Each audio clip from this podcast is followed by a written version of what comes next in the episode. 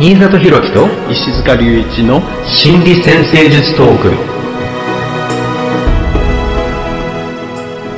このポッドキャストでは先生科の皆さんに役立つ内容をざっくばらんにお話ししていきます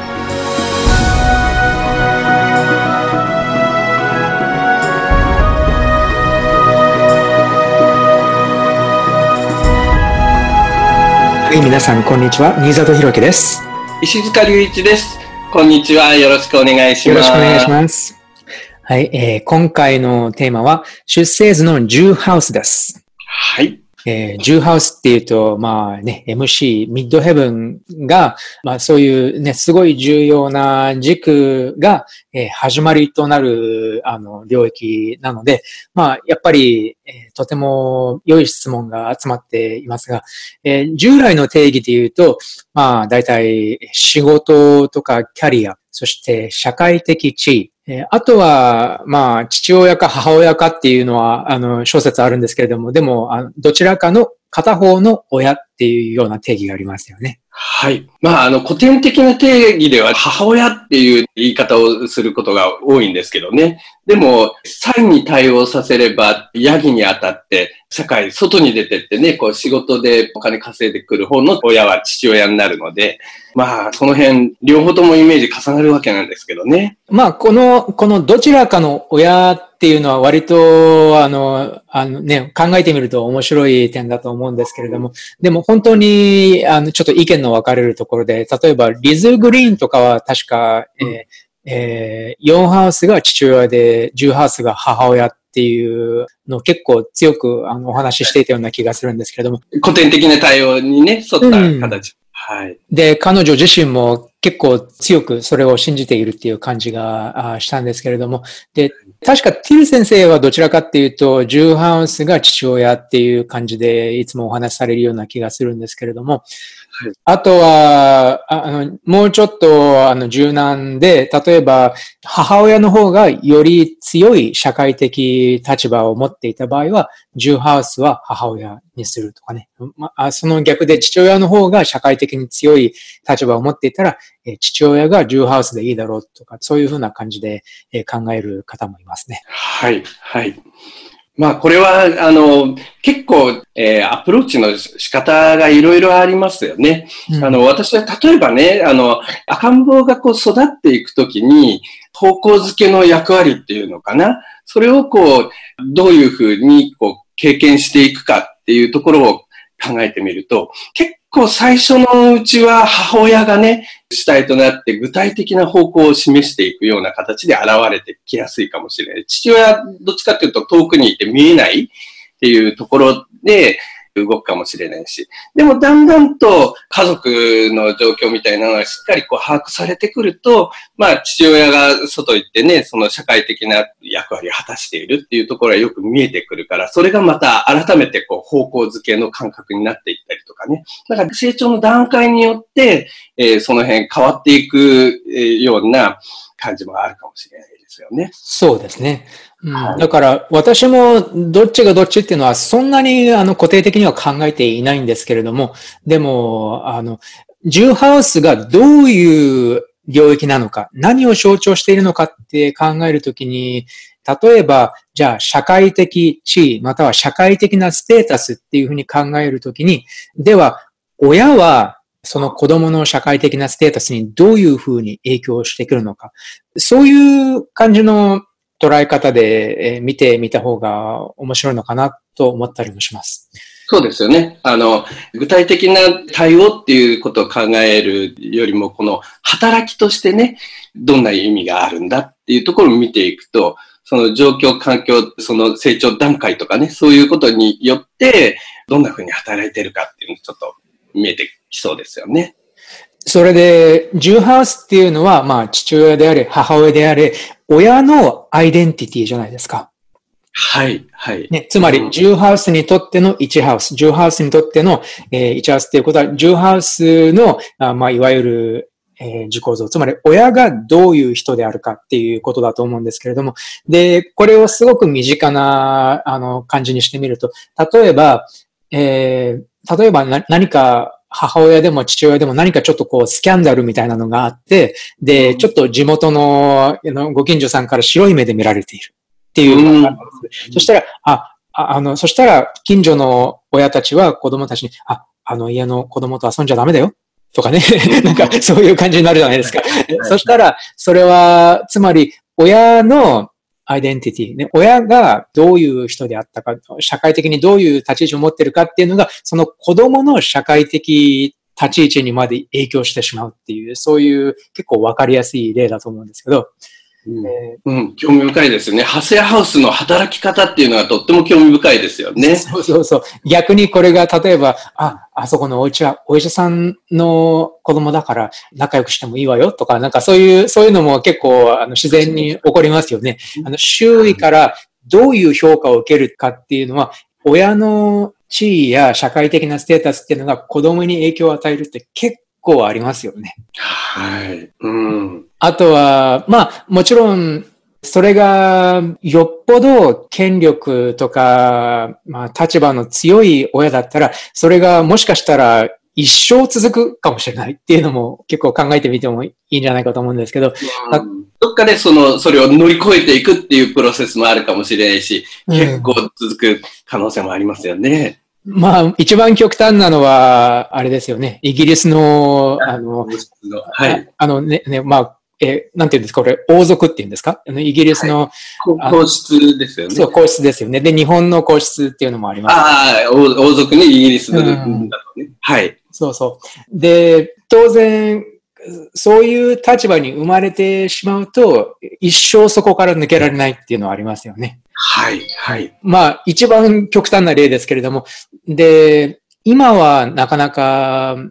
平等化っていうのが進んでるから、あんまりそこまで極端な例っていうのはないけれども、でも昔はもっともっとあったでしょうね。やっぱり地位によって、親の地位によって、えー社会的なステータスがすでに決定されてしまうっていう、はい。っていうのがああると思いますし、あとは親の仕事をそのまま継ぐっていうのも当たり前のように、えーね、結構起こっていたことですし、今もまだ少しそういう、例えば親が事業をしていたら子供がそれを継ぐのが当たり前のように起こるっていうのも結構あるんじゃないかと思うんですが。はい。あの、インドのカースト制みたいなのも、そうそう。なんか、そういうね、あれですよね、構造がまだ、文化的にはまだ残ってるのかもしれないし。残っていますね。うん日本でも、その、江戸時代とか死の交渉みたいな。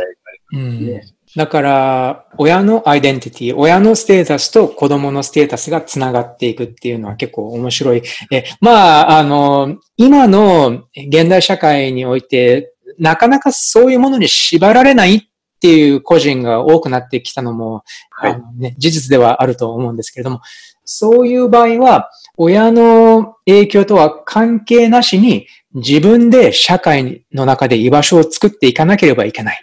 まあ、それは自由である反面、やっぱりそれだけのえー責任というか、えーやっぱり自分で自分の立ち位置を作っていかなければいけないっていうわけで、それはそれで一つの試練じゃないかなって思うんですけど。そうですよね。この、えっ、と、自由っていう概念がこう広がってきて、それはあの、その歴史でこう考えていくと、まああの、天皇制がね、こう発見されたぐらいから、広くね、世界的にね、自由の方向がこう広がってきたんだけど、それまでは、まあ土星までの天体の間でね、までしかこう認識されていなかったので、で土星がこう中心に決めていたわけですよね。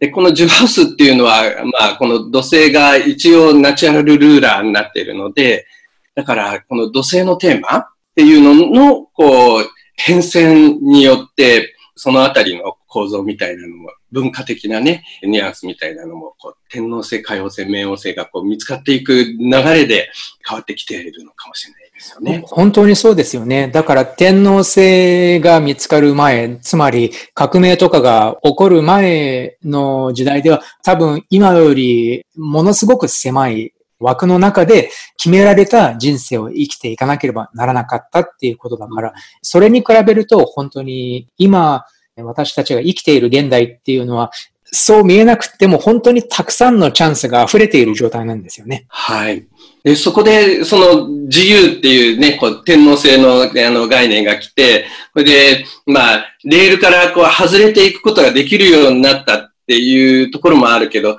逆に言えば、それをこう、改めて自分なりの地位とかね、社会的な立場、責任みたいなのをこう、意識して見つけて作っていかなくちゃいけないっていう側面もこう、増えてきてる。っていうことなんでしょうね。うん。あと、ステータスっていうのは、もちろん良いステータスっていう意味もあれば、えー、良くないステータスっていう意味もあって、で、まあ、これは、例えば、あの、まあ、去年もお話しした、モニカ・ルインスキーの、彼女が、えクリントン大統領との不倫騒ぎが起こって、で、それが発覚した時に、彼女の社会的ステータスっていうのが、ちょうどネット社会になり始めた時の一番最初の犠牲者って言えるような感じで、え社会的なステータスの完全な剥奪っていうのが世界規模で起こったと言えるんだと思うんですけど、そういう怖い意味での社会的なステータスの変化っていうのも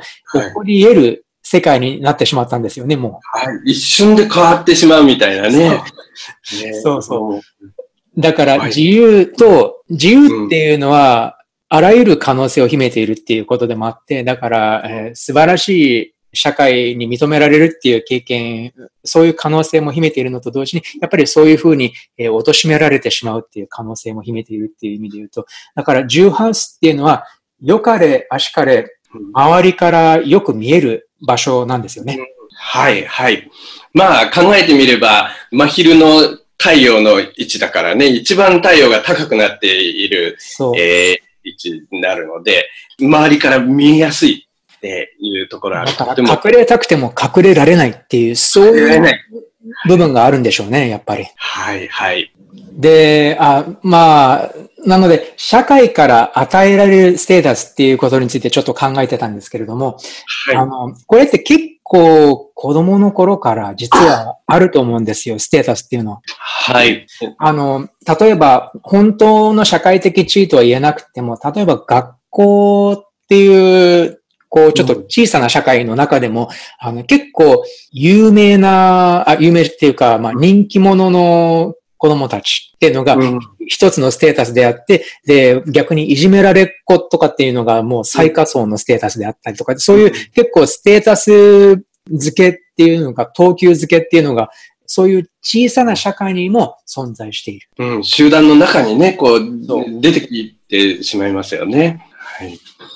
で、こういう動きっていうのはもしかしたら集団には必ず存在するのかなって思って、だから集団、人間っていう集団がいたら、それは完璧に平等な集団なんていうのは存在しなくて、必ず、えー、まあ、良かれ、悪しかれですけれども、必ず、えー、こう、際立ってくる人たちがいる。で、それをいわゆるリーダーシップっていう形で表現するのは、それが一番理想的な現れ方だだからですけれども、えー、やっぱりジューハウスが強調されているっていうことは、そういう可能性を秘めているっていうふうに考えてみていいんじゃないかと思うんです。集団の中で何らかの形で際立つ。うん、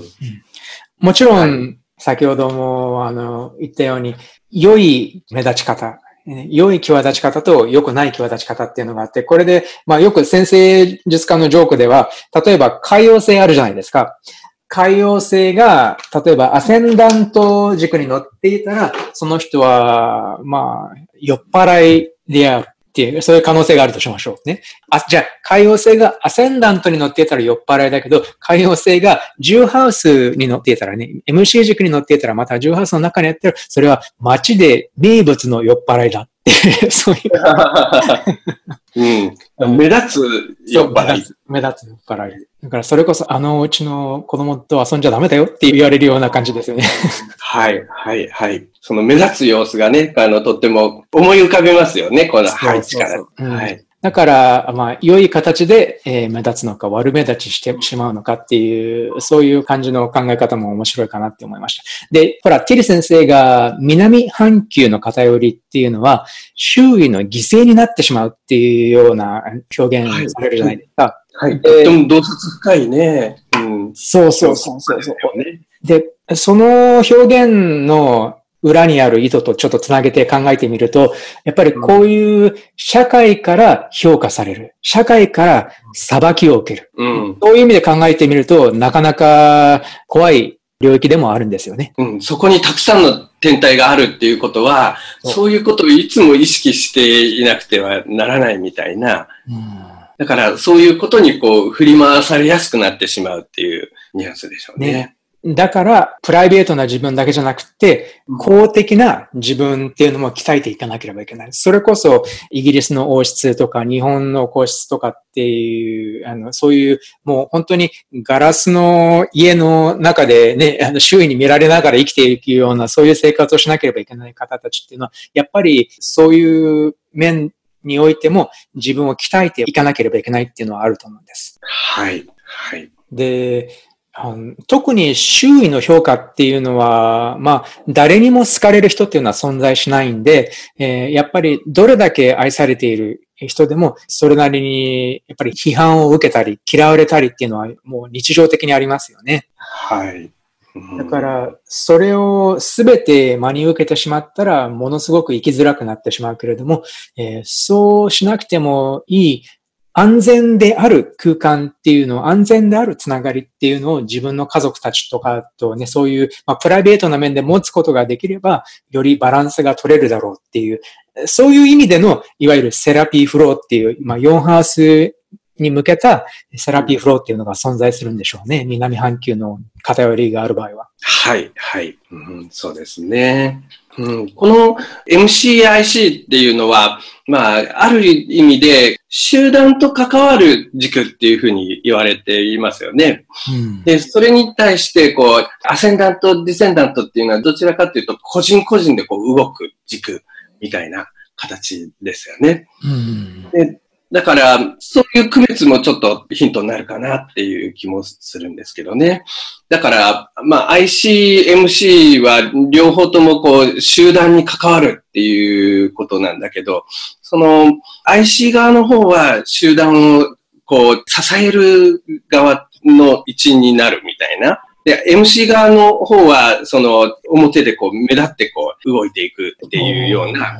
ニュアンスもあるかもしれないです。深いですね。はい。あの、木の根っことね、枝がこう伸びていく、天に伸びていく、そういう絵でね、象徴として語られやすいですけどね。この根っことこう、伸びる先みたいなイメージを考えると、また見えてくるのかなと思うんですけどね。そうですね。でも、両方とも、その MC 軸、IC 軸の両端とも、結構深く進めば進むほど、より大きな集団につながっていくっていうのは、なかなか面白い考え方ですね。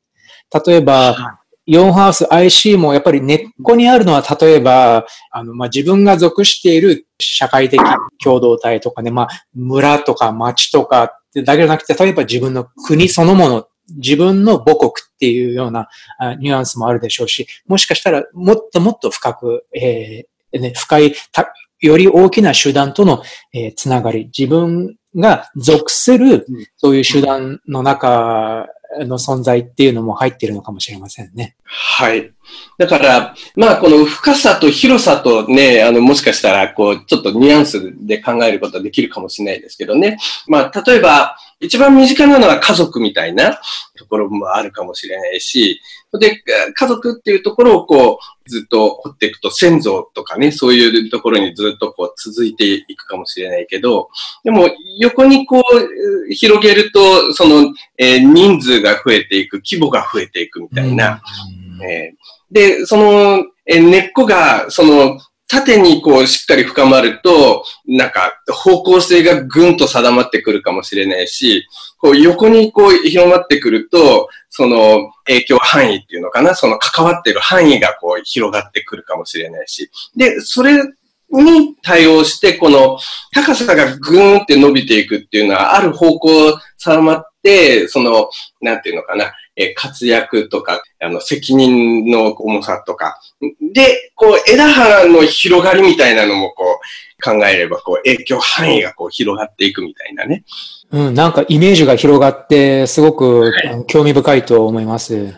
はい。うんそんな感じで、こう、MCIC の、その、でも、結局、木の上の方がね、大きく、こう、広く、こう、広がっていくには、それなりに、こう、深く、広く張った根ができてこないと、支えられないわけですよね。そうですよね。やっぱり、そういうのって自分のルーツを発見するとかっていう、そういう言葉の表現もありますけれども、もしかしたらそれは、まあ、社会的な面でのルーツなのかもしれないし、またはもっと個人的でプライベートな心理的なルーツっていう意味もあるかもしれないけれども、掘り下げれば掘り下げるほど、反対側の MCA の方向でもっともっと貢献できるようになるかもしれないっていうのはなかなか、あのね、洞察が深いような気がしますね。はい。うん、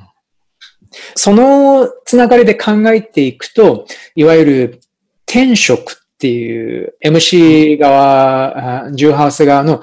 転職、つまり適職、転職っていうような考え方ともつながってくると思うんですけど、または生きる上での使命感みたいなものにさえつながってくるかもしれないと思うんです。はい、はい。うん、そうですね。だから、まあ、その集団の中での関わりっていうところが、こう、えー、見えてきたけど、まあ、そこに対して、こう、意識的に関わっていくっていうところの、こう、話です。中で、こう、働いてる、こう、えー、医師の、えー、まあ、ね、働きみたいな、えー、ところもありますよね。だから、あの、単純にこう、たくさんの人と繋がっていて、地位があって、で、まあ責任があるけど、あんまり自分はそこに乗っかれてないこともあれば、うん、自らその何をやるべきなんだっていうところをこうよく把握して積極的に関われるようになってる状態と、中の意思の働き方みたいなところの違いも考えられますよね。で、もしその意思とか情緒的なルーツと自分が今社会で行おうとしていること、社会で貢献しようとしていることが深くつながっていたら、それはやっぱり本当にその大きな木のイメージがあるように、情緒的にもすごく意義のある仕事における貢献っていう形を取れるのかもしれませんね。ああそうなるとなんかちょっと幹が太くなってい。健康的な感じがしますね。はい、なるほど、なるほど。なるほど。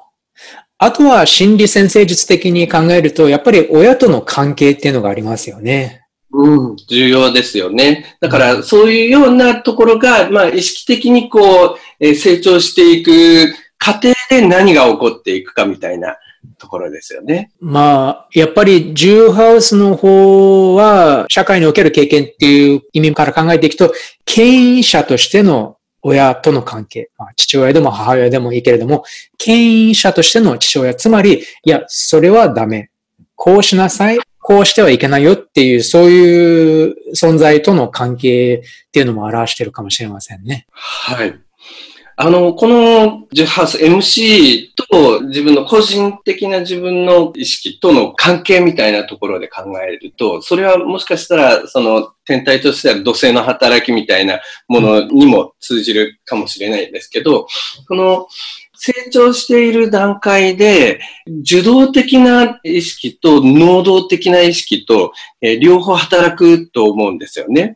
で受動的な方っていうのは、目指すべき方向性っていうのを外から集団から提示されて、それに合わせて動く力をつけていくみたいな形になる。答える力をつけていくみたいな感じになるかもしれないけど、能動的な方になると、その先、そこを通して集団に何をこう発信できるか、え集団に対してその何をもたらすかっていう、今度集団を変化させていく部分のこう意識みたいなところに向かってこう進んでいくようになるかもしれないですが、なんかその辺もね、こうちょっとイメージをすると、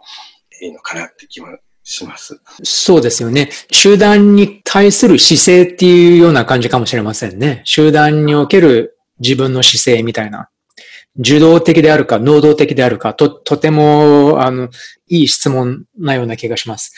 で、はい、多分でも、能動的であるためには、ある程度、親からのサポートとか、親から認められる経験っていうのが大事なのかなっていうふうに今、あの、聞いてて思ったんですけど。はい。だからまあこれ、両方向が、あの、行ったり来たりしながらこう成長していくような感じもするんですよね。うん成長の過程でちっちゃい時は、まあ、親の方向づけ言うことを聞くっていうのは、まず条件としてね、方向が示されて、それに応えるようになって、で、あのー、それはもしかしたら、あの、親が喜ぶ姿を見るかもしれないし、うん、そうすると、じゃあ、今度はこれで褒められたから、こっちのことやってみよう、あっちのことやってみようっていうような形で、この、褒められそうなことをこう自分でこう探してやるようになっていくかもしれないし、そういう能動性と受動性っていうのは、ついになりながら少しずつ成長していくのかもしれないですよね。うん、なるほど、なるほど。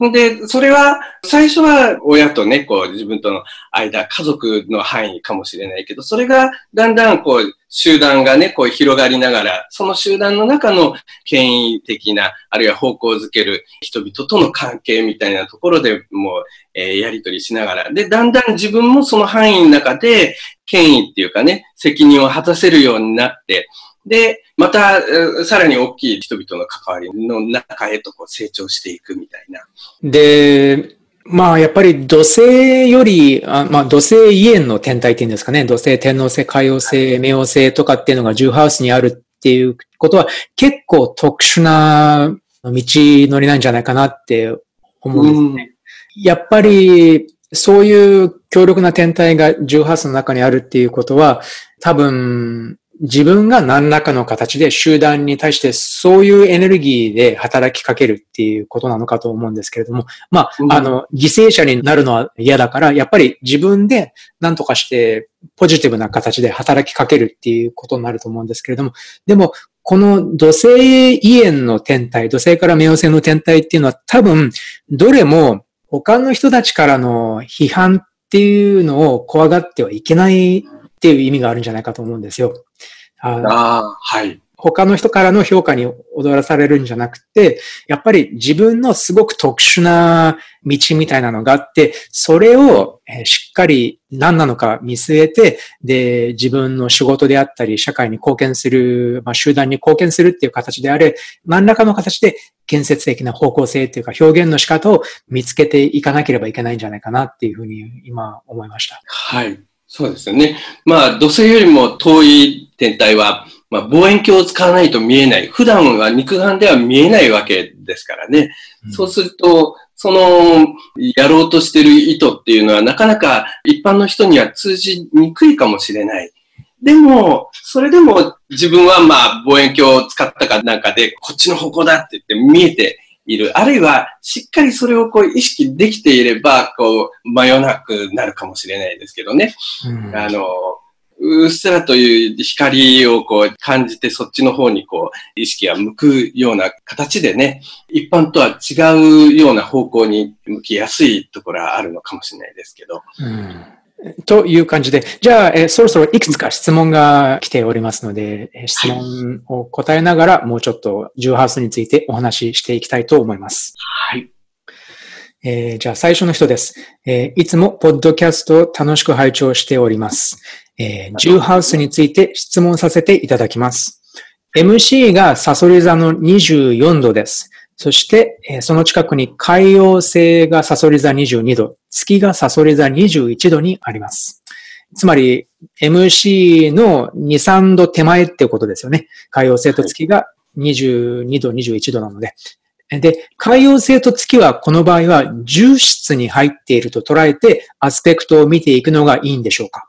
っていう質問です。えー、もうちょっと続いてて、例えば今トランジットの海洋性が現在1ハウスから2ハウスに移る手前にあるんですが、そしてドラゴンヘッドが6ハウスでネイタルの水星とコンジャンクションしており、トランジットの海洋性とドラゴンヘッドが MC と海洋性と月とグランドトラインを形成しています。つまりトランジットの海洋性が MC 海洋性付きと、そしてドラゴンヘッドと水星とトラインを形成しているっていうことかな。まあそういう感じだと思うんですけど、この場合、この海洋星と月が10ハウスに入っているか9ハウスに入っているかで捉え方が違うと思うんですが、えー、あのお二人の先生はどのように解釈されますか？という質問です。はい。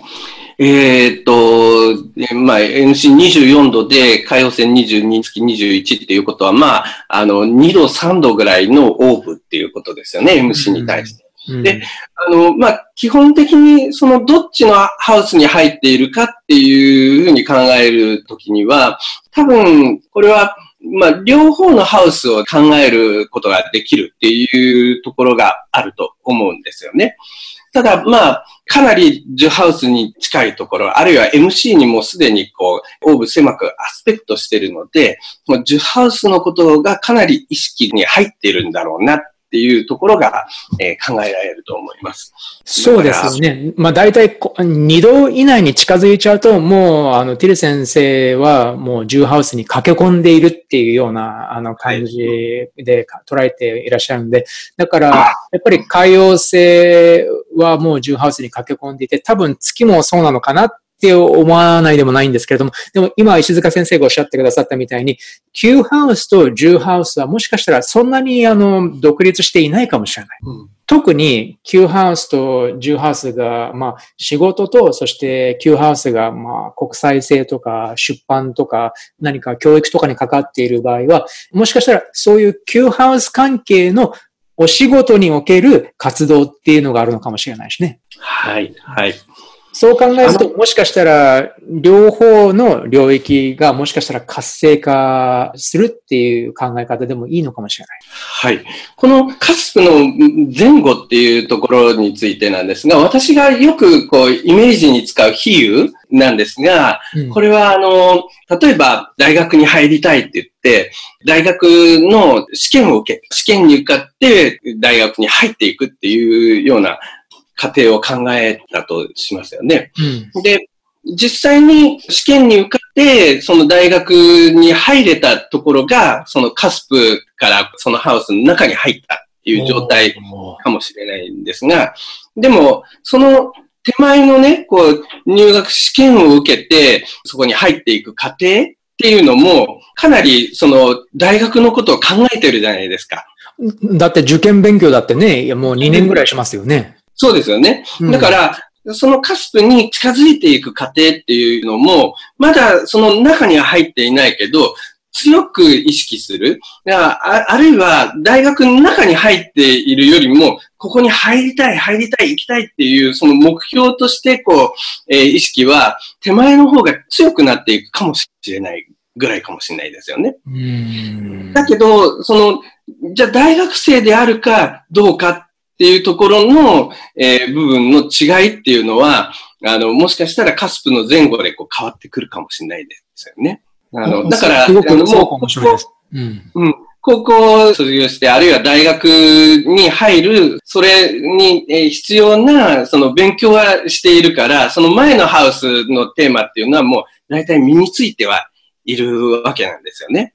だから、そのハウスの、こう、えー、テーマっていう活動は、まあ、あの、動けるようになってるんだけど、次のハウスについてとってもこう気持ちがいって、でもまだ入っていない。で、じゃあ大学の中に入ると、今度ちょっと外にいる時と意識が変わってきて、その中に入って、またそのハウスの中の生活がこう始まる。新たなペースでそこで経験が始まっていくわけですよね。だから、ちょっと前後でニュアンスは違うかもしれないけど、そのテーマを強く考えている時点うん、まあ、あのう、うまくつながる感じの比喩だから、あの、ちょうどいいヒントかもしれませんね、これは。はい。まあ、そんな風に、まあ、両方のニュアンスをこう、組み込みながら理解を深めるといいんじゃないかなっていう気がします。うん、はいあ。すごく、えー、興味深いです。じゃあ、次の質問です。えー、いつも楽しく拝聴させていただいております。ノエル・ティル式心理先生術では、MC にアスペクトがある天体を適色判定の時に重要視していますが、エレベート天体も大切でしょうか？また、エレベート天体が10ハウスにある時と9ハウスや11ハウスにある時で意味合いが変わってくるでしょうか？っていう質問です。えーこれエレベート天体っていうのは、まあ、いわゆる、えー出生図の中で一番高い位置にいる、あ MC に近い位置にいる天体っていうことで間違いないでしょうか？そうでしょうね。うんあの、カルミネート天体っていう呼び方をすることもあると同じ意味？同じ意味で、はい。エレベートとかカルミネートとかいう言葉をこう、使いますよね。で、でもまあ、ノエル・ティル先生のね、特に適色判定とかね、そういう判断の時には、あんまりこのエレベートっていう概念は、えーそれほど重要視していそない。れほど出てこないですね。でも、時々さらっとエレベートとなんとかって言ったりすることもあるんですけどね。はいはいはいはい。あの、言葉の中に出てくるから、うんまあ、あの、なんか認識はしているんですね、多分。認識はしてはいますけどね。うんでも、積極的にそれによって、じゃあこの天体よりもこっちの天体を重視しようっていうような形で重し付けっていうのは、そこまではないですね。そうですよね。うん。だから、で、どっちかっていうと、その、ノエル・チル先生の、まあ、判断の中では、その、天体の優劣を決めるっていうよりは、天体の混ざり方を見ていくみたいな感じだと思うので、うん一個選ぶみたいな感じじゃないんだと思うんですよね。うんうん。重要になるもの、どの天体が自分をすごく強く主張しているかっていう、あまあ、そういうニュアンスはあるかもしれないけれども、ああ、はい。その MC にどう出ていくかっていうところの流れですよね。でも、まあ、やっぱり一番重視するのは多分 MC 軸に実際に近い天体なので、だから、例えば9ハウスに天体があるからとか、11ハウスに天体があって、それが一番 MC に近いからどうっていうのは、あんまりティル先生はそういう分析の仕方はしないですね。そうですよね。だから、あの、アスペクトをしていれば、オーブが狭い方が、アスペクトとして強力っていうふうに考えるけど、でもアスペクトしない範囲に行っちゃっていれば、ですよね。そう、そんなにあんまあんまりだから、そんなに重要だとは考えないっていうことですよね。はい。まあ、まあ、そんな感じでいいんじゃないかと思うんですが。はい。はい。えーとでは次の質問です。えー MC 軸は心理先生術では良心軸として、えー考えて、そこへの MC 軸への緊張は良心問題と考えますが、適職判定では仕事の可能性となります。この間をつなぐものは何でしょうか？また、えー良い具体例があれば教えてください。つまり MC 軸への緊張が良心問題と考えるのと同時に適職判定では仕事の可能性ともえー考える。この間をつなぐものは何ですか、はい。まあ、これもとてもいい質問ですよね。うんあの、まあ、結局、その、良心軸っていうのを考えると、まあ、要するに、集団に対して自分がどんな風に責任を果たしていくか、その責任を果たす力をつけるっていうことが、その良心軸に関連する緊張になるので、その責任の果たし方のスタイルっていうのが、自分の将来にね、社会で果たしていく責任の果たし方みたいなのに関連していくっていうような、まあそういう力を使って仕事をしていくっていうことになるわけですよね。だから、まあ、まさにその両親のこう方向づけ、しつけとか方向づけっていうところの感覚っていうのは、まあそういうのにつながっているかもしれない。あるいは、まあ自分自身がもともと持っている方向性に対して、それがどう響くかみたいなところが、まあ、その、最初からそういうしつけとかそういう段階で意識されていくっていうふうに考えてもいいかもしれないですけどね。うん。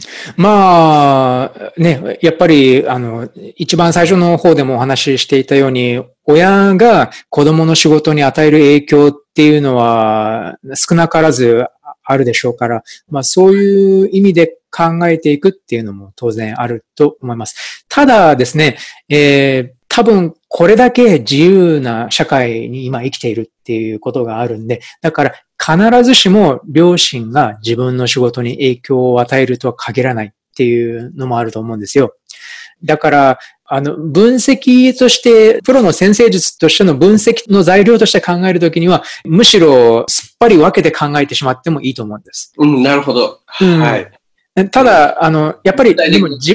でも自分のホロスコープを見る上で、こういう問いかけをするっていうのは、やっぱりね、新たな動作につながる可能性も当然すごくあると思うんで、いいと思うんですけども、でも必ずしも両親との関係が適職を教えてくれるっていうことにつながるとは限らないとは思うんです。そうですね。その単純なつながりじゃないかもしれない。結構、こう、複雑になっているかもしれないですよね。要は、その両親がこう、ある仕事をこう言って、それにこう向かって進んでいくっていうような単純な構造じゃない。ない、ない場合もたくさんあるっていうことですよね。うん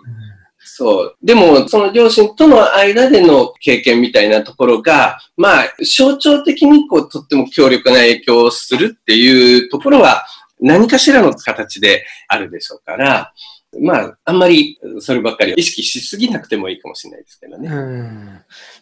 まあ、でも、良い質問だと思うので、あのね、あの、やっぱり自分の中で理解を深めるときには、こういうつながりを探すっていうのもいいと思います。はい。はい。えっ、ー、と、では次です。えー、ジューハウスに天体が集中している場合は、どのような傾向が現れるでしょうか？はい。これも、まあね、えー、これまでこう話してきたところに、こう、少しずつね、話が出てきていると思います。ありましたね。うん、やっぱりね、その、えー、まあ、人々から見られるっていうかね、こう目立つ、そういう場所にたくさんの天体があるっていうことだから、まあね、その、どんな風に見られているのか、何をやんなくちゃいけないのか、そういうことがとってもこう意識されるっていうことですけどね。もしね、これが周囲から何かこう評価されるとか裁かれるとかね、何かそういうような感じで犠牲者っぽいような表現が今現れているとしたら、それはできるだけそれをどういうふうに受動的な犠牲者であるみたいなそういうポジションからどういうふうに能動的に自分で貢献していくことができるかっていう、そういうふうになるべく変えていかなければいけないっていうのはあるんじゃないかなって思うんです。要は、犠牲者であるか、または、ほら、物語の原型があるじゃないですか。犠牲者っていうのは、まあ、いくつか表現があると思うんですけど、犠牲者であるか、英雄であるか。ね。あの、大体の物語には、犠牲者、そして悪人、悪役ですよね。悪役、そして英雄、ヒーローみたいなのが、ヒーローとかヒロインが主人公ですよね、がいて、そしてもう一つ、まあ、ガイドですよね。導き手となる存在っていうのがあると思うんですけど、で、ジューハウスでこのどの役割を今果たしてる？もし犠牲者として今そういう感じで周囲から見られてしまっている、また周囲にそういうふうに扱われてしまっている場合は、なるべくそれを変えていかなければいけない。だから犠牲者としての役をやめて、ね、社会っていう舞台において犠牲者っていう役をやめて、まあ悪役にもなりたくないから、どちらかといえば、だからできるだけ自分がどういうふうに英雄としての、主人公としての役割を果たすことができるかっていうふうに考えていかなければいけないのかもしれません。はい、そうですね。うん、石塚先生の方は何か今おっしゃっておりましたよ。ちょうど、ジュハウスにたくさん天体が集まってる例で、ちょっとそういうチャートを見かけたので、今頭にね、そのチャートが浮かんでるんですけどね。それはあの、クロード・ウェイスさんっていう人のね、チャートなんですが、はい。あの、先生術の、えー、ソフトウェアとか、そのデータの先生術界にもこう大きく影響している方のね、チャートではあるんですけど、うん、まあ、とってもジュハウスね、強調されていて、で、やっぱり、あの、まあ、ビジネス的な活動っていうかね、そういう仕事を、自分の役割みたいなのをとっても意識されて、こう、展開されてね、そういう姿がね、こう、思い浮かびますけどね。うん。やっぱり、あの、先生術っていう世界の中において、やっぱりそれだけリーダーシップを発揮しているっていうことでしょうね。そうですよね。うん、なので、やっぱり自分独特の集団への貢献の仕方を見つけるっていうことなんじゃないかと思うんですけど、まあ、そういうふうにしていかなければいけないんじゃないかなって思います。はい。はい。えー、そして最後の質問です。えー、7ハウスの講習と10ハウスの社会の違いについて教えてください。えー、自分の中でこの区別がちょっと曖昧なんですっていうふうに、えー、おっしゃっています。はい。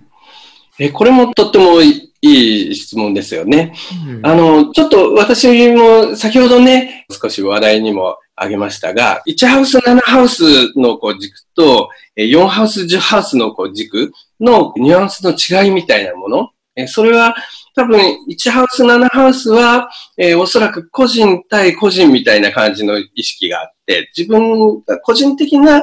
存在としての自分みたいな意識、それに対する、その、えー、一人一人との関わり、目の前のね、関わりみたいなところが、こう、アセンダント、ディセンダント、つまり1ハウス、7ハウスのね、意識。それに対して、4ハウス、10ハウスのところでは、たくさんの人の間の中にいる自分が、その集団に対して何をやっていくか、みたいな形。だから、あの、この4ハウス、10ハウスの中には、この継続性みたいな感じ、長い時間かけて育っていくみたいな感じのニュアンスが関わると。だから、あの、まあ、社会的地位みたいなニュアンスも出てくるし、その長い間に形成された社会との関わり。だから、今の時点で何をやってるかっていうのが、まあ、それほど大きく関わらなくって、あの、今ここで何やってるか。あの、看板に掲げられた、その、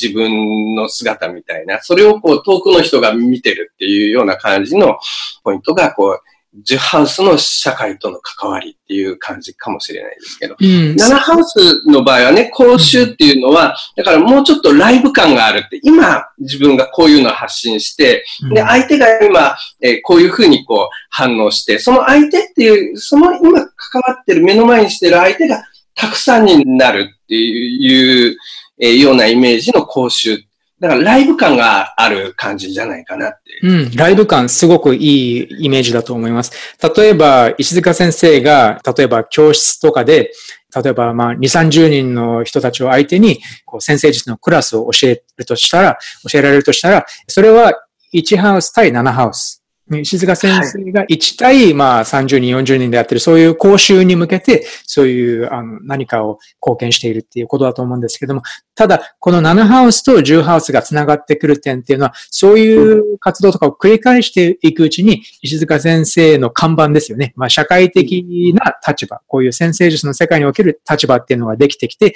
そしたら、石塚先生と直接会ったことがない人でも、あ、うん、あの、この方が先生術のえー、よく知られている先生なんだっていう認識がジューハウスっていうような感じはすると思います。はい。わ、うん、かりやすい比喩ですね。そう。だから7ハウスと10ハウスはやっぱりすごくよくつながっていて、そういう社会における評判っていうのを築いていくためには、そういう 1, 1ハウスと7ハウスにおける、えー、行動の積み重なりっていうのもやっぱり必要になるでしょうね。ライブの活動ね。うん、はい。まあ、もちろん、あとは、石塚先生のように、例えば本を何冊も翻訳されているっていう場合には、やっぱりそれも当然、今度はこっちは9ハウスから10ハウスへっていう流れかなと思うんですけど、その場合はやっぱり先生術の、ね、翻訳者っていう意味でも、やっぱりそういう意味で社会的な認識っていうのがついてきますよね。はい、はい。9ハウスから10ハウスへっていうような感じがします。はい。という感じで、だからまあ結構イメージ的にはヒントになるようなイメージがあったんじゃないかなって思います。はい。はい。という感じで、えー、ね、今回も本当にたくさんの、え角度からジューハウスっていう領域を捉えていくことができたと思うんですけれども、また皆さんご自身の先生術の学びに活かしていただければ幸いです。ありがとうございました。はい。とっても重要なハウスですからね、うまく活かせるといいですね。えー、どうもありがとうございました。はい。